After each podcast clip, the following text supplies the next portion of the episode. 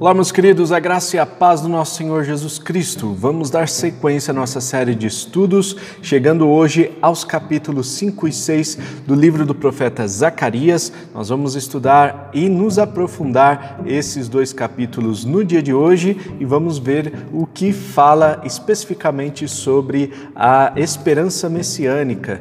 Vamos ver o que esse texto fala sobre Jesus. Vamos lá, vamos ler o que diz a palavra do Senhor capítulo 5, versículo 1: E levantei novamente os olhos e vi diante de mim um pergaminho que voava.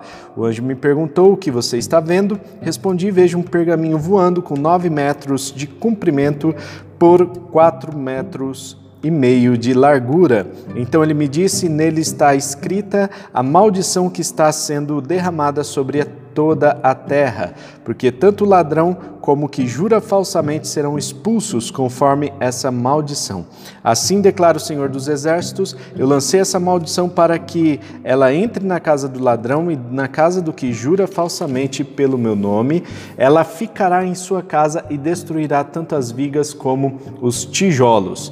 Em seguida, um anjo que falava comigo se adiantou e me disse: Olhe, veja o que vem surgindo. Perguntei o que era aquilo e ele me respondeu: É uma vasilha. E disse mais: Aí está o pecado de todo o povo desta terra. Então a tampa de chumbo foi retirada e dentro da vasilha estava sentada uma mulher ele disse: Esta é a perversidade, e a empurrou para dentro da vasilha e a fechou de novo com a tampa de chumbo. De novo ergui os olhos e vi chegarem à minha frente duas mulheres com asas como de cegonha. O vento impeliu suas asas e elas ergueram a vasilha entre o céu e a terra. Perguntei ao anjo: Para onde estão levando a vasilha? Ele respondeu: Para a Babilônia, onde vão construir um santuário para ela. Quando ficar pronto, a vasilha será colocada lá, em seu pedestal. Capítulo 6 Olhei novamente e vi diante de mim quatro carruagens que vinham saindo do meio de duas montanhas de bronze. A primeira estavam atrelados cavalos vermelhos, a segunda, cavalos pretos, a terceira, cavalos brancos e a quarta, cavalos malhados. Todos eram vigorosos Perguntei ao anjo que falava comigo: Que representam esses cavalos atrelados, meu senhor? O anjo me respondeu: Estes são os quatro espíritos dos céus que acabam de sair da presença do soberano de toda a terra. A carruagem puxada pelos cavalos pretos vai em direção ao norte, à terra do norte. Aqui tem, o cavalo, tem cavalos brancos, vai em direção ao ocidente, e aqui tem cavalos malhados, vai para a terra do sul. Os vigorosos cavalos avançaram impacientes por percorrer toda a terra, e o anjo lhes disse: Percorram toda a terra. E eles foram. Então ele me chamou e disse: Veja, os que foram para a terra do norte deram repouso ao meu espírito naquela terra. E, a partir do versículo 9, o Senhor me ordenou: tome prata e ouro dos exilados Eudai, Tobias e Gedaías, que chegaram da Babilônia. No mesmo dia, vá à casa de, Tobi, de Josias, filho de Sofonias. Pegue a prata e o ouro, faça uma coroa e coloque-a na cabeça do sumo sacerdote Josué filho de Jeozadaque. Diga-lhe que ainda diga-lhe assim diz o Senhor dos exércitos: Aqui está o homem cujo nome é Renovo, e ele sairá do seu lugar e construirá o templo do Senhor. Ele construirá o templo do Senhor, será revestido de majestade e se assentará em seu trono para governar. Ele será sacerdote no trono e haverá harmonia entre os dois. A coroa será para Eudai, Tobias, Gedaías e En, filhos, filho de Sofonias, como um memorial no templo do Senhor. Gente de longe virá ajudar a construir o templo do Senhor, então vocês saberão que o Senhor dos Exércitos me enviou a vocês. Isto só acontecerá se obedecerem fielmente à voz do Senhor, o seu Deus. Meus queridos, Aqui nós vemos então a continuação das visões de Zacarias. São oito visões no total. Então nós já falamos aqui sobre a visão dos cavalos, dos quatro chifres, chifres e os artesãos. Falamos do homem com a corda de medir. Falamos das vestes limpas para o sacerdote, representando ali a purificação é, do sistema é, a, sistema sacerdotal daquela época, então as pessoas é, estavam reconstruindo o templo, estavam trabalhando na reconstrução do templo e também na reconstrução de uma unidade de adoração ali em Israel.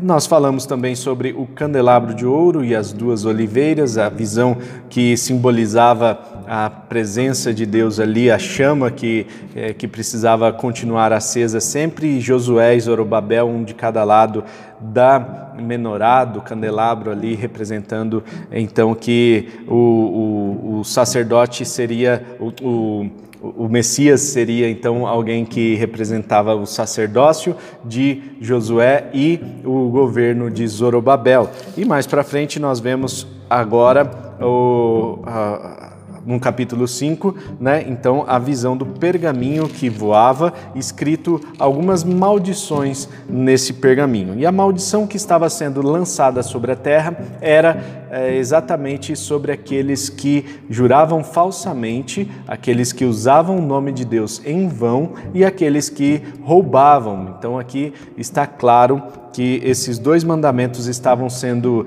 descumpridos pelo povo de Israel. No entanto, não era todo o povo que estava descumprindo esse mandamento. Por isso, o Senhor é, fez com que essa maldição caísse sobre aqueles que estavam jurando falsamente e sobre aqueles que estavam roubando. Né? Então, é, aqui eu quero fazer um parêntese, né? porque ah, aqui, na verdade, simboliza toda a lei, né? todos os dez mandamentos aqui estavam resumidos nesses dois. Né? Então, o terceiro mandamento ficava no centro da primeira tábua da lei. A primeira tábua é, representava os mandamentos que tinham relação de, do homem com Deus, então jurar falsamente ou é, usar o nome de Deus em vão, era o terceiro mandamento, ficava bem no centro da primeira tábua. O, o não roubarás né, é o, o, mandamento que ficava no, no centro da, da segunda tábua, é o, o, oitavo mandamento, né? então esse mandamento ficava ali no centro, representava então a segunda tábua da lei. Ou seja, toda a terra de alguma forma estava descumprindo a lei e por isso essas maldições que estavam escritas aqui alcançariam essas pessoas. É, então, essa é uma visão que traz julgamento, né, que sinaliza julgamento de Deus sobre todas as nações. Nós vemos que a visão da mulher dentro do cesto simboliza uma purificação, ou seja, havia uma nação, a nação de Israel, que estava sendo purificada e toda perversidade que estava sendo retirada, toda maldade estava sendo retirada, estava sendo levado para a Babilônia.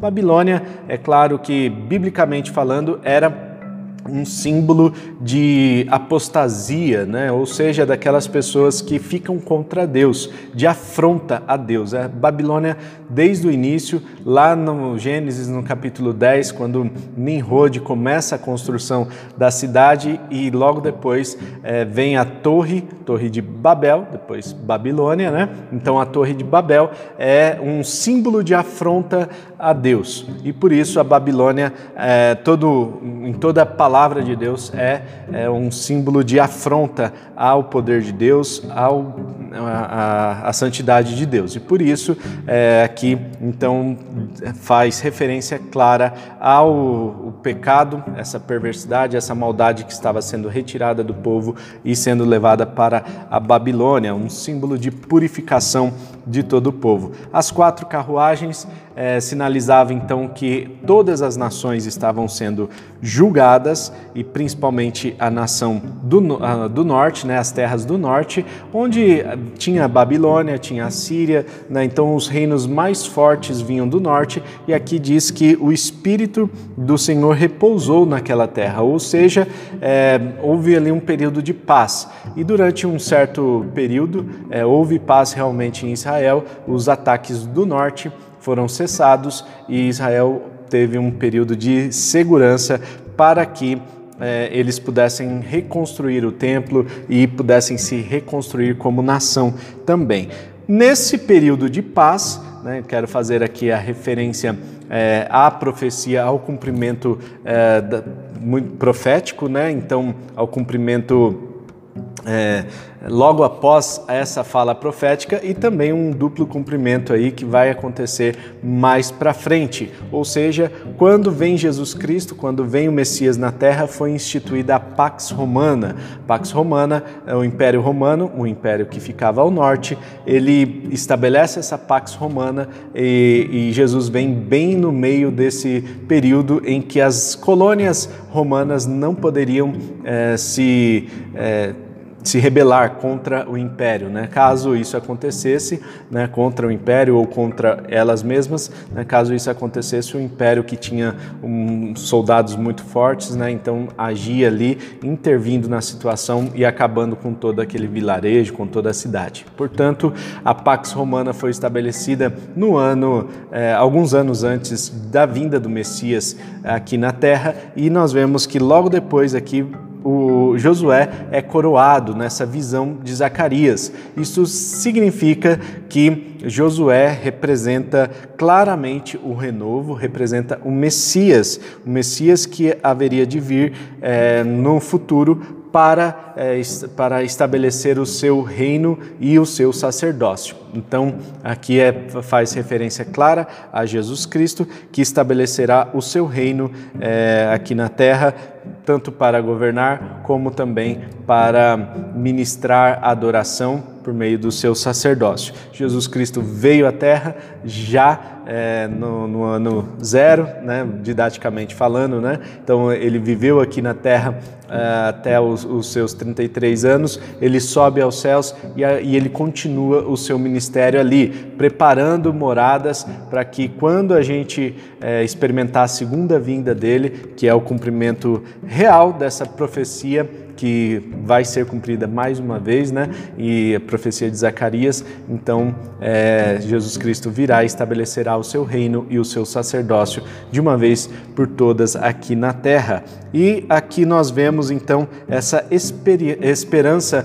messiânica sendo semeada no coração de todos os judeus e também no coração de cada um de nós que crê em Cristo e crê que o Senhor voltará. De tudo isso que nós podemos entender é que o Senhor é o nosso Deus, é o Senhor de toda a história. O templo será reconstruído aqui é, nesse período de paz estabelecido por Deus, né? E, e, e, isso realmente aconteceu. O templo foi reconstruído, né? E nós vemos que essa profecia será cumprida novamente no tempo em que Jesus Cristo virá à Terra, estabelecerá o seu reinado de paz e nós teremos aí um terceiro templo. Não sabemos como será ainda esse sistema de adoração no futuro, mas nós sabemos muito bem que isso acontecerá quando Jesus Cristo voltar e estabelecer o seu reino. Amém? Vamos orar? Senhor, obrigado por essa oportunidade que nós temos de estudar a Sua palavra.